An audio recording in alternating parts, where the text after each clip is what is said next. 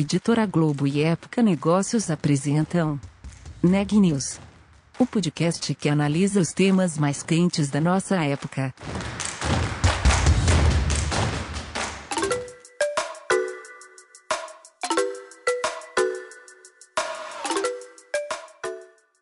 Olá, meu nome é Ana Laura Stachewski, eu sou da Época Negócios e você está ouvindo mais um episódio do Neg News, nosso podcast sobre como navegar e liderar em tempos de incerteza. O último ano foi difícil para as companhias aéreas. Mesmo com a melhora do cenário em alguns países, as viagens a turismo ou a trabalho devem demorar para voltar ao ritmo anterior à pandemia.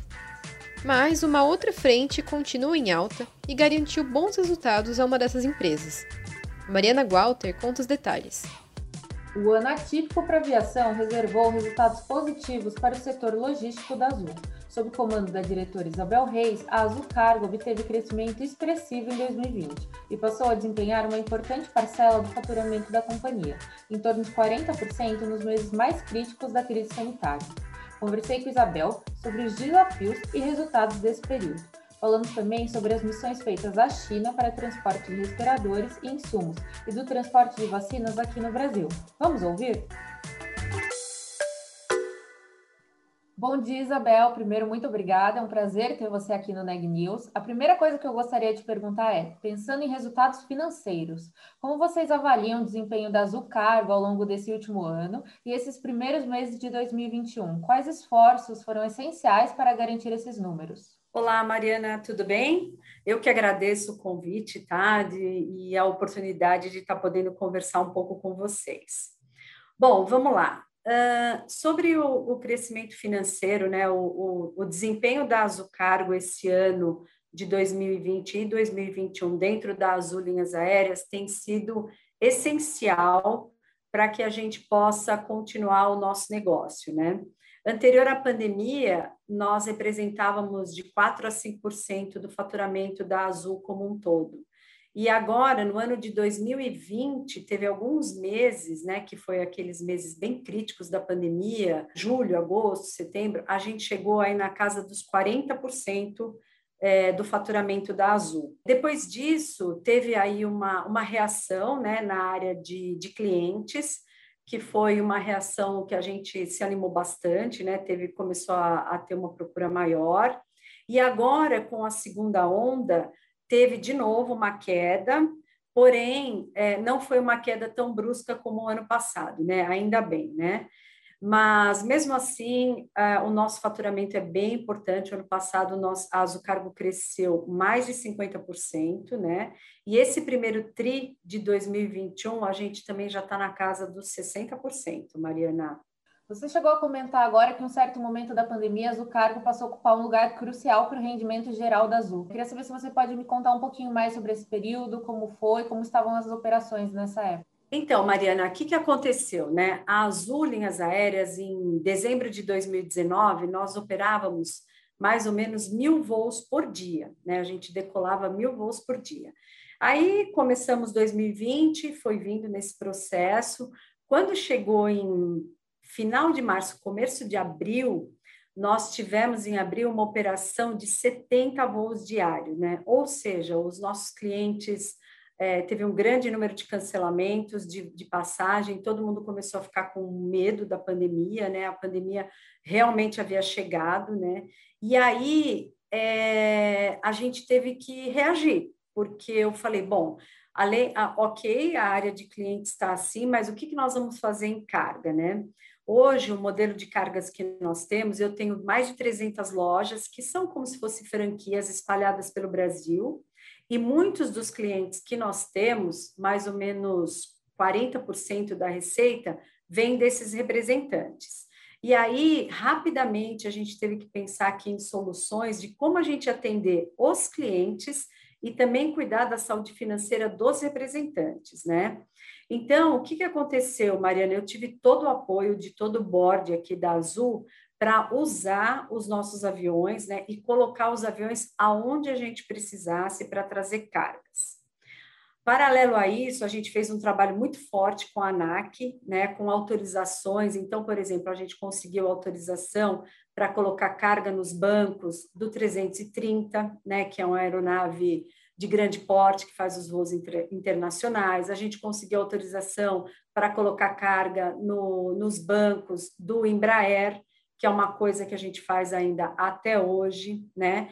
E assim a gente fez uma grande malha com esses aviões de passageiros também que estavam parados para atender toda essa demanda de carga, né? E nós vimos é, o mercado crescer, não só no e-commerce, né? O e-commerce cresceu aqui com a gente na casa aí dos 19, de 19 a 25% durante o ano inteiro, entre outros produtos, né? Outros nichos.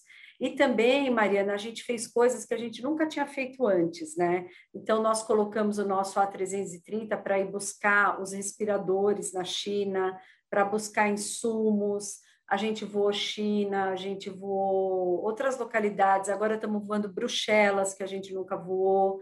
Então, a gente realmente mudou o mindset, né? A gente correu atrás da inovação a gente teve muito apoio da ANAC em, em, em dar as, as, devidas autorizações que a gente precisava para fazer tudo isso acontecer, e a gente continua fazendo isso até hoje, né? O, o 330, como eu te disse, que é um avião que só voava nas linhas internacionais, ele hoje está fazendo vários voos domésticos. Então, hoje eu faço Manaus, faço Recife, faço Belém, e além de, além de ter a ocupação por cliente, eu loto todos os porões, né? Então foi assim, foi um ano de muita inovação, foi um ano de, estar tá muito próximo, foi um ano de observar muito o mercado, de ver o que o cliente precisa, e também foi um ano que nos trouxe uma diferença gigante no mercado, né? Então, nós éramos o segundo, o terceiro em share, e hoje, esse começo de ano aqui, nós já somos o primeiro. Então, a gente tem transportado muita coisa e muita carga pelo Brasil e para fora também, é, fazendo cidades, México, a gente também já fez, a gente já fez Montevidéu, a gente está fazendo o que os clientes pedem, a gente está fazendo, tá? A gente tem tido muita solicitação de fretamentos internacionais, até para uma linha de abastecimento mesmo, né? Dificuldade, dos navios, tem poucos aviões internacionais pousando no Brasil, então a gente não está perdendo oportunidade. Sem falar das vacinas, né, que é um, um grande capítulo aí à parte. Bom, você acabou de citar as viagens à China. Há pouco tempo vocês foram mais uma vez né, ao país buscar respiradores. Queria que você me contasse mais sobre essas missões, como foi no início e como que está sendo agora. Ah, então, Mariana, olha, no começo foi bem complicado, né? Por quê? Porque todos os países fecharam, literalmente, né? Inclusive as autorizações de pouso, as autorizações para decolagem. É, para você fazer um voo para a China, você tem que ter, você tem que levar as tripulações, você tem que ter descanso da tripulação. Então, nosso primeiro voo para a China, ele exigiu assim um planejamento extenso, né? o envolvimento de todas as áreas aqui na Azul, justamente por causa dessas dificuldades. Então, primeiro, né, quais, por, por, por onde a gente iria chegar na China, né? Pela Europa, pela Ásia, enfim, por onde a gente ia fazer todo esse caminho. Por onde a gente conseguiria autorização para a tripulação desembarcar dos aviões e poder ir fazer o descanso que eles fazem no hotel. Então, por onde a gente perderia menos capacidade de peso para fazer o voo, porque tudo isso é, interfere muito na tua capacidade, né? Então eu tenho que abastecer mais, eu tenho menos capacidade para carga. Então esses os primeiros voos eles exigiram assim um alto planejamento. Nosso primeiro voo a gente fez por Amsterdã, né? Nós, ou, as pessoas que acompanharam o voo, eles não poderiam desembarcar na China de forma alguma, né? Qualquer situação que, que acontecesse lá, ia ser necessário que toda a tripulação e as pessoas da operação que estavam acompanhando o voo fizessem quarentena. Então, assim, a gente teve que tomar todos os cuidados. Nós acabamos ficando um ou dois dias a mais em Amsterdã, justamente porque o dono da carga lá na China, né, o, a pessoa que estava embarcando os respiradores, não estava com tudo pronto, faltava alguma coisa só de documentação, e também porque a gente preferiu ser mais conservador, né? Então a gente esperou, tá tudo pronto, como eu te disse, para não precisar correr o risco de desembarcar na China, né? E assim, cada voo, agora não, né? Os países já estão mais abertos, etc. Mas cada voo desses que não é uh, linhas, rotas, né, comuns ao que a Azul faz, a gente precisa trabalhar em todas essas autorizações e fazer tudo isso. Agora, neste momento, a gente está fazendo uma rota bem diferenciada, né, que é o Bruxelas, que nós também não tínhamos, mas está bem, a gente já fez mais de oito voos.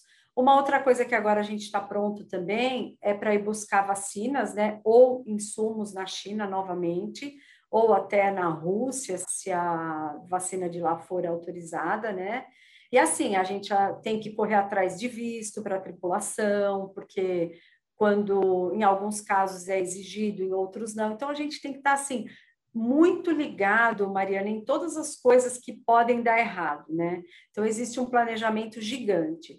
Uma outra coisa, a vacina da Pfizer, né, que é uma vacina que exige temperaturas congelantes, etc. Então, no ano passado a gente trabalhou muito nisso já, né? Então, da onde vão vir as vacinas? Ah, podem vir de vários lugares. Que tipo são as vacinas?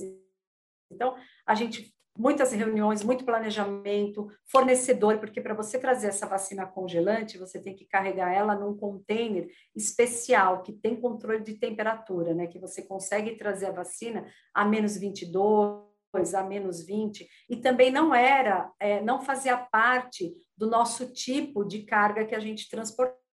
Então, a gente também se preparou para isso, tanto que a gente já fez algum desses transportes, né? Então, assim, Mariana, tudo que podia dar errado, até a questão dos aeroportos. Então, Campinas, que é o nosso hub, reuniões com Campinas, se eu precisar carregar esses containers que eu estou te contando, que a gente faz controle de temperatura, é, como vai ser, eles estão preparados, assim como Guarulhos. Então, várias coisas que até eram são um pouco redundantes, mas que a gente precisa tomar cuidado, né?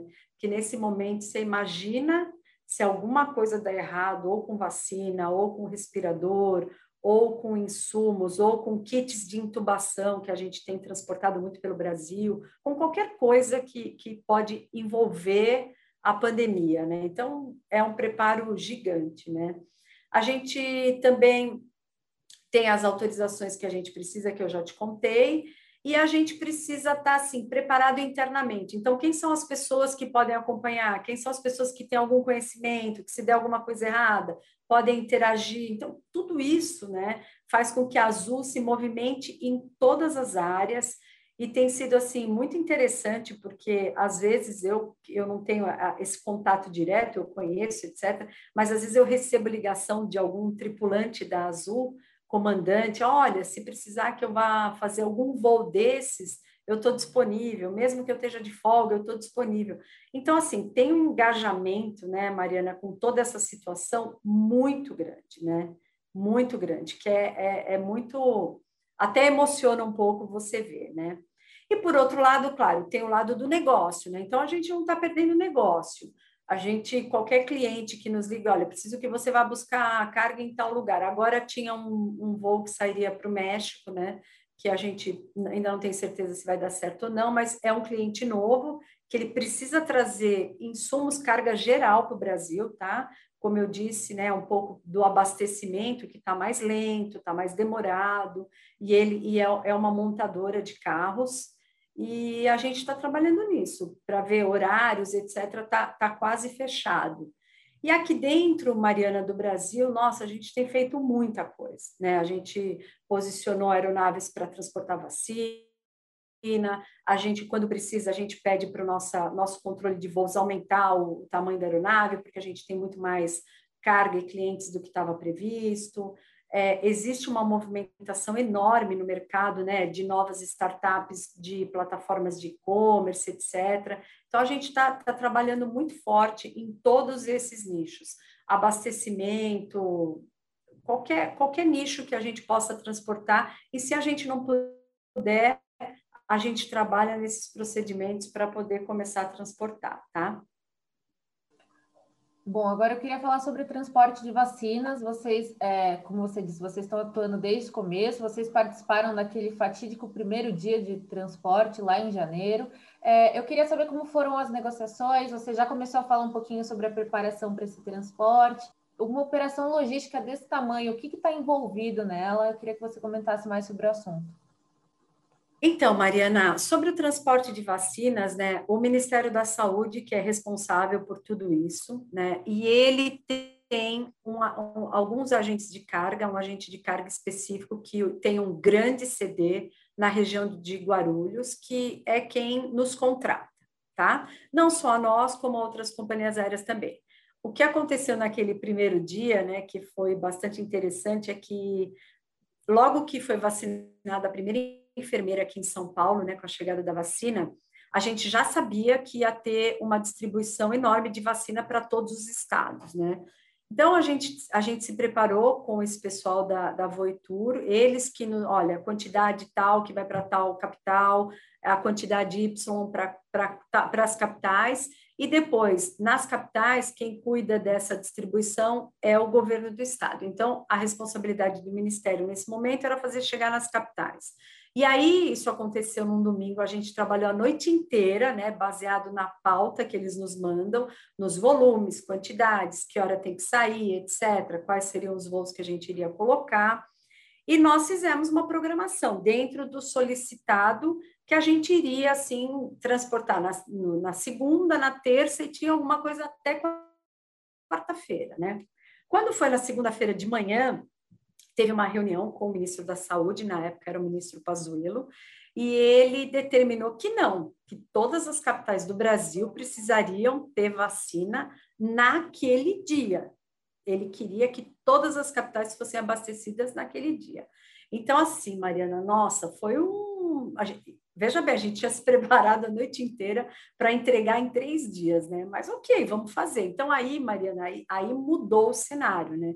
Então, a gente precisou reposicionar aviões no aeroporto de Guarulhos, né? A gente teve que trasladar aeronaves, teve que olhar a tripulação, você tem que se preocupar com limpeza, com catering, com carregamento, com pessoal para atendimento, que é uma estrutura que não está preparada, né? Você está preparada para aquele número de voos, né? E não para uma estrutura muito maior. Mas, enfim, a gente movimentou pessoas de, de outros aeroportos para Guarulhos, a gente levou os aviões que foi, que foi combinado com eles que a gente estaria lá, a gente acertou os horários, a gente escalou as tripulações, tem todo um acompanhamento de segurança, tem todo um acompanhamento de, da, da própria Receita e Polícia Federal dentro do aeroporto. Então, assim, foi um, uma coisa, foi, foi super dinâmico, né? Eu adoro essas coisas, ainda mais eu que vim da operação, né? Mas a gente se preparou, e aí, quando, quando o Ministério, quando a Voetur começou a soltar os lotes de vacina, a gente foi carregando, a gente foi carregando e mandando de novo. Acho que chegou uma hora assim em Guarulhos que a gente deveria ter sei lá, para mais de 12 aviões no chão só para fazer a movimentação da vacina, fora as outras companhias, tá? Porque o volume era grande, né? Então, por exemplo, para Belo Horizonte, nós fomos com o A330, que é um avião grande, depois nós fomos com o 320 e mais um avião que já passava da meia-noite, né? Mas o primeiro lote, o grande lote, sai no 330. E assim por diante, né? Nós trabalhamos, e, e é uma movimentação geral de todos os agregados, todos os terceiros, dentro da Azul, coordenação de voo, piloto, enfim, é uma movimentação, mas é um dia, Mariana, que eu tenho muito tempo de aviação já, né? Mas é um dia que vai ficar marcado na minha vida para o resto da minha vida, né? vai ficar bem marcado. Né? E é também o fato da gente saber que a gente está podendo fazer diferença nessa, nessa pandemia, né? Isso é o mais importante, eu penso. Então, até agora, a gente tem transportado, depois disso, vacinas, né, que está contínuo. Depois teve aquela situação grave, né, no norte, lá no Amazonas, etc., com falta de oxigênio. Então, assim, Mariana, nós transportamos muito oxigênio para lá, por solicitação do Ministério eh, também da Saúde, muita coisa de doação, né? A gente fez muitas doações de ONGs, de empresários que queriam ajudar, de várias coisas. E hoje a gente também já fez muita coisa de é, kits de intubação, né? A gente já fez vários, vários. Isso também é tudo demanda do Ministério da Saúde via essa agência que eu te contei aí, a Voitur, que é a autorizada a fazer. A gente já tem feito também de anestésicos, né? Então, o Ministério da Saúde acompanha quando tem algum problema ou quando ele acha que vai enfim quando ele, os controles. Então, assim, a gente tem feito muita coisa. A gente tem feito também muita coisa entre estados, que às vezes o próprio Pernambuco, né? É um estado que me pede muito. Ah, olha, Isabel, eu tenho aqui alguns respiradores para doação, eu queria mandar para. Na época eles mandaram para Amazonas, já mandaram para Porto Alegre, né? tem uma outra, tem algumas ONGs. Bem lá no comecinho da pandemia, Mariana, a gente chegou a transportar até é, insumos para os hospitais móveis, né, que foram criados. Então, a gente transportou maca, a gente transportou lençol, a gente transportou máscara, a gente transportou aventais. A gente já na pandemia a gente já fez um pouco de tudo. Agora eu queria fazer uma pergunta. Você falou sobre a atuação internacional que a Azucargo tem. É, eu queria saber se em algum momento da pandemia é, vocês enfrentaram dificuldades com as restrições impostas é, por outros países e se isso é uma preocupação que vocês ainda têm, questão de, de conseguir acessar outros lugares, ter que fazer alterações de rota, como está sendo isso? Então, Mariana, como eu já te contei, né, na primeira onda, lá nos primeiros meses, aconteceu isso que eu te falei, que realmente a gente enfrentou essa dificuldade, né, de poder pousar em alguns países, né. Agora não, agora as coisas já estão melhores, né, então a gente, quando a gente faz voos internacionais, a gente já tem vários países na Europa que a gente pode pousar, principalmente é, carga, né, tem essa autorização, então, hoje a gente já pode pousar, Estados Unidos a gente já está fazendo, a gente continuou fazendo os voos de carga, a gente não parou, né? Então, desde o início da pandemia, a gente está pousando nos Estados Unidos, seja com avião de carga, seja agora com avião de clientes. Então, as coisas melhoraram demais, né? Melhoraram demais, a gente não está enfrentando mais esse tipo de problema. O que a gente pode enfrentar, às vezes, é uma autorização que demora mais. Por exemplo, outro dia nós pedimos uma autorização para para um aeroporto na Europa. Eles nos pediram cinco ou seis dias, o cliente tinha urgência, né? Ah, não, então aí o próprio cliente falou: ah, então a gente pode mudar o país e eu faço um trecho rodoviário de caminhão? Sim, podemos. E aí a gente conseguiu voar no dia seguinte, né? Então, como eu te disse, os, os aeroportos onde nós não temos voos de rota frequentes, a gente tem que pedir as autorizações. E alguns demoram mais que outros, mas a gente não tem tido problema em conseguir as autorizações, o que pode é o prazo, ou uh, restrição, ah, não pode pousar aqui. Não, isso não aconteceu mais, não, tá, Mariana? Você falou muito do cliente na sua fala. É, eu queria saber se você pode listar algumas iniciativas que a Azucargo tomou para melhorar essa experiência B2B nos últimos anos, principalmente ao longo da pandemia, mas como aprimorar essa relação com o cliente. Bom, Mariana, é, essa relação com o cliente, né, é, é a relação do, que você combina com ele, exatamente. Então, assim, a gente está trabalhando muito forte, né? Desde o início da pandemia, inclusive eu tenho uma consultoria aqui comigo, que a gente está trabalhando em, em, fazer o transporte dessa encomenda o mais rápido possível, tá? Então, nós temos hoje, a Azucargo hoje, nós temos um, um produto aqui que é o door to door.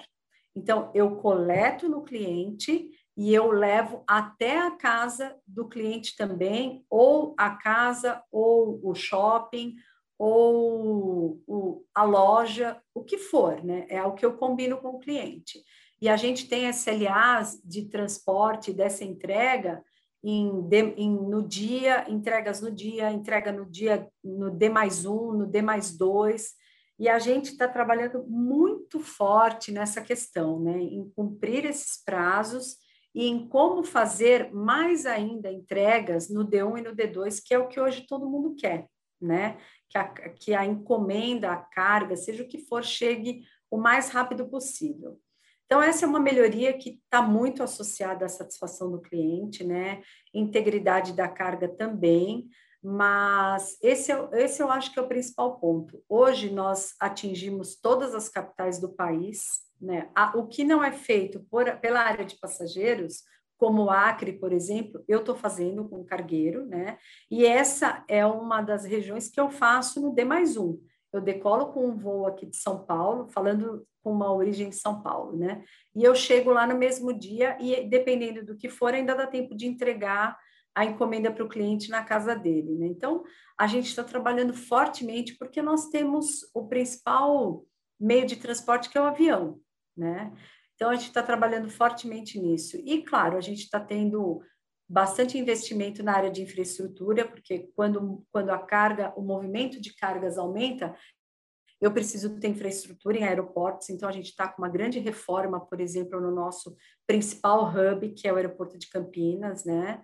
O ano passado a gente fez um, investi um investimento de porte lá, esse ano a gente já está fazendo outro. A gente está trabalhando também muito forte em tecnologia, né? Então, eu, existe uma gerência aqui dentro da Azul, só cuidando da Azul Cargo, né? Olhando para fora, o que, que tem de inovação, o que, que tem de movimento aí fora para a gente trazer e também melhorando o nosso próprio sistema né, de gestão, de acompanhamento, do, do autoatendimento do cliente, porque a área de cargas, né, Mariana, ela é muito regulada, principalmente eh, na questão de embarcar em aviões. Então, todo, todo envio que tem, eu preciso ter uma minuta contratual, né? Então, isso não é uma coisa muito simples, mas a gente está trabalhando para que isso seja feito pelo cliente, seja automático. Os clientes que são nossos, clientes grandes, né? Que são nossos, eles já fazem isso totalmente automático. Então, a gente quer levar isso também para o B2C, para o B2B, a gente está trabalhando muito forte. Então, hoje eu te diria, Mariana, que se tem uma área que a Azul está investindo, é em cargas, tá? É na área da Azul Cargo Express. Bom, você comentou comigo algumas das mudanças que vocês tiveram que realizar ao longo da pandemia, por exemplo, é, as negociações com a ANAC para adaptar algumas aeronaves de passageiro para transportar carga. É, pensando em logística, o que, que você acredita que deve ficar dessas alterações e o que passa num futuro pós-pandêmico? Então, Mariana, eu, eu acredito, né, falando um pouco então sobre essa questão das aeronaves, isso vai ficar, né? Existe uma autorização especial para a gente poder fazer esse transporte, né, é, humanitário, né, que a gente chama nos bancos, etc. Mas, em paralelo, a gente já está trabalhando com a Embraer, né, que é a, a, a maioria dos nossos aviões são da Embraer, para que a gente possa homologar esses aviões para a gente transportar oficialmente carga na cabine de passageiros, tirar todos os bancos e transportar carga. Então, isso deve ficar pronto aí no segundo semestre. Outras, outras coisas que, por exemplo, o transporte de oxigênio que eu te contei, né?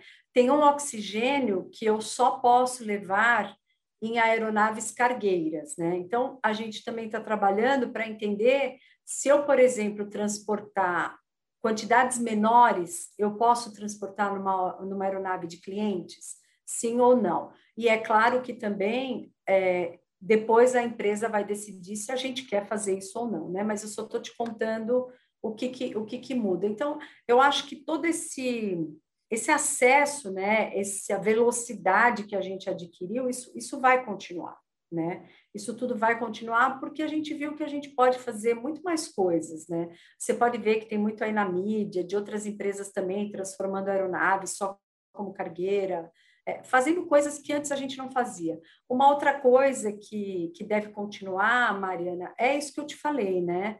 Quanto melhor os prazos de entrega, quanto as pessoas querem as coisas o mais rápido possível. Então, a gente tem que andar muito nessa velocidade, acompanhar o e-commerce. Isso, para mim, não vai acabar, pelo contrário, só vai, só vai incentivar. E a gente também descobriu que a gente pode transportar tudo, né? O cliente pode comprar tudo como, como e-commerce, pode fazer e a gente pode transportar, né?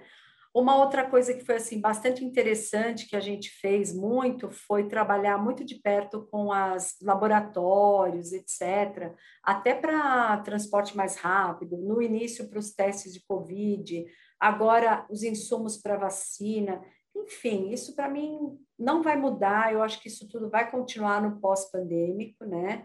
E eu acho até, Mariana, eu ouso dizer que assim que der, eu acho que vai ter um boom, né? Porque eu vejo, aí eu estou falando eu, Isabel, como consumidora, né? Eu tenho ido em alguns lugares e eu vejo que tem um desabastecimento, né? Então, ou não deu para fabricar, ou não deu para chegar, ou tem um desabastecimento de algumas coisas que você precisa hoje, né? Então isso, a hora que a gente voltar para isso tudo, vai ter um boom na minha na minha na minha concepção. Isso vai vai vir assim, vai vir com tudo, não só na área de cargas, como também na área de clientes, né? Eu acho que as pessoas querem viajar, eu acho que as pessoas querem sair um pouco, as pessoas querem ver os familiares, as pessoas querem voltar a viajar, seja aqui no Brasil, seja para fora. Então, eu, eu acredito muito nessa reação muito forte, tá? E eu também diria rápido, no segundo semestre, ali pelo último quarto, eu acredito muito nessa reação. Bom, você tem uma história longa com a aviação, e só na Azul você está há mais de 10 anos. É, eu queria entender como, quais são os desafios, como você encarou estar nessa posição de liderança nesse período tão atípico de crise? Para você, o que, que um, um, bom líder precisava e precisa ter nesse momento é, para conseguir continuar liderando essas operações e ter sucesso nesse processo logístico? É, Mariana, bom, eu tenho eu tenho muito tempo realmente, eu tenho mais de 36 anos de aviação, né? Mas eu acredito muito nas pessoas. Né? Então, a minha gestão ela é totalmente baseada em pessoas, em seres humanos que fazem as coisas acontecer. Né?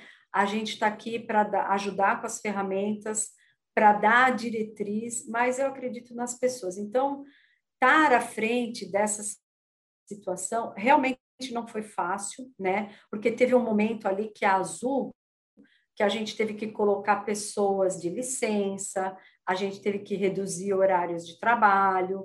Então, você mexe totalmente na vida de um ser humano, né? De um ser humano que está aqui com você, de uma pessoa que está aqui com você e de todos os familiares que dependem. Então, eu sempre procurei estar muito perto, né? Nesse momento de pandemia, mais perto ainda, né? Tá me envolvendo realmente nas questões pessoais, desde tripulantes. Aqui na Azul todo mundo é tripulante, tá, Mariana?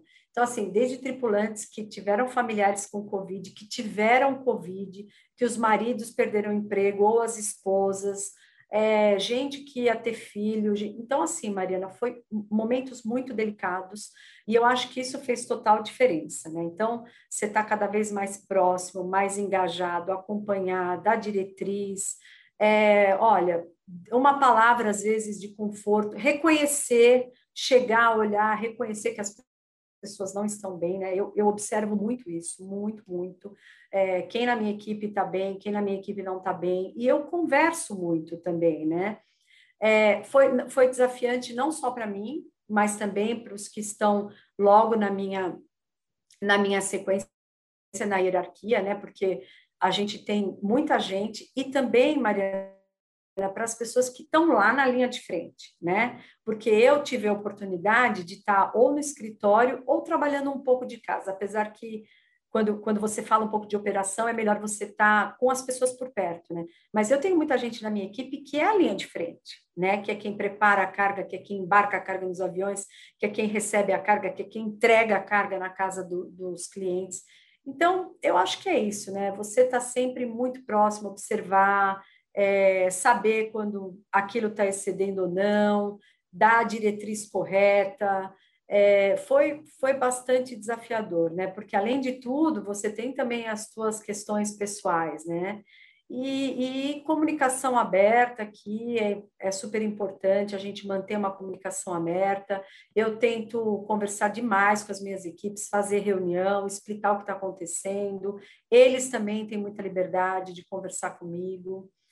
É, não foi, eu já enfrentei algumas outras crises, claro, claro, que nunca nada parecido com isso, né? A gente nunca, a gente nunca já passou por tudo nessa vida, sempre tem coisas que você vai passar, mas esse é o mais importante, né? Eu, eu tenho certeza que nós somos o que somos, estamos aqui pelas pessoas, né? A Azul é uma empresa feita de pessoas. Bom, para a gente encerrar, eu queria que você me contasse quais são os planos da Azul Cargo a curto e a longo prazo.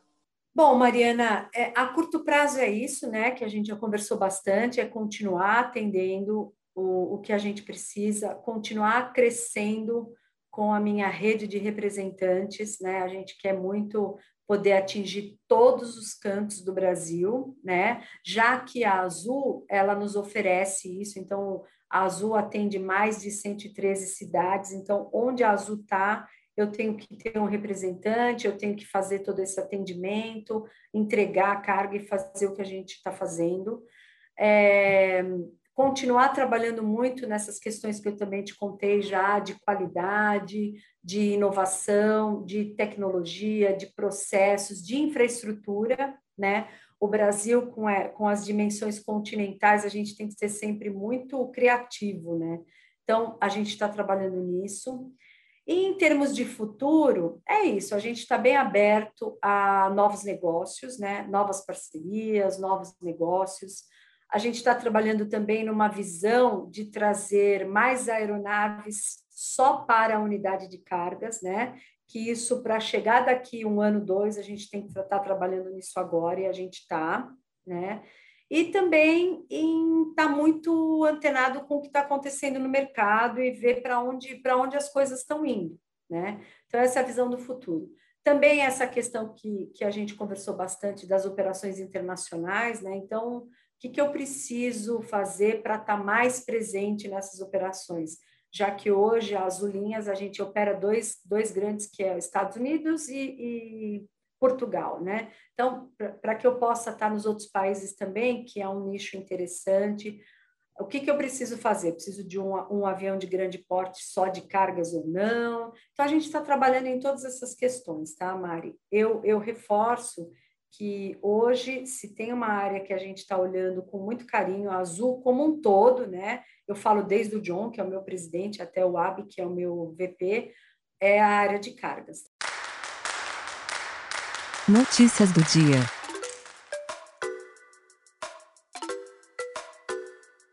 A cidade de Nova York pretende oferecer vacinas gratuitamente para turistas. O anúncio foi feito hoje pelo prefeito da cidade, Bill de Blasio. Segundo ele, a ideia é montar centros de vacinação nos pontos turísticos mais populares da cidade, como Central Park. A vacina oferecida será a da Johnson Johnson.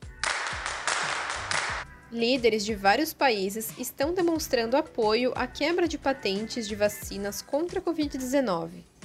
Ontem, os Estados Unidos se tornaram o primeiro país desenvolvido com grande fabricação de imunizantes a apoiar publicamente a medida. Até agora, o Brasil se mantém contrário à quebra das patentes. Segundo o ministro das Relações Exteriores, Carlos Alberto França, o governo vai reavaliar o tema e pode mudar de opinião. Segundo o último boletim divulgado pelo Conselho Nacional de Secretários de Saúde, o Brasil tem 15 milhões 3.563 casos confirmados de Covid-19. O número de óbitos chegou a 416.949, que nos dá uma taxa de letalidade de 2,8%. Até esta quarta-feira, 33.404.333 pessoas haviam tomado a primeira dose da vacina contra a Covid-19 no Brasil. Um total de 17.039.463 haviam tomado a segunda dose. As informações são do Consórcio de Veículos de Imprensa, junto às Secretarias de Saúde. O Neg News de hoje fica por aqui. Obrigada por nos acompanhar e até amanhã. Esse podcast é um oferecimento de Época Negócios. Inspiração para inovar. Não deixe de conferir nossos outros podcasts. Presidente Entrevista Presidente. The Office e os negócios da nossa época. Ouça, acompanhe, compartilhe. Vamos fazer deste podcast o nosso ponto de encontro.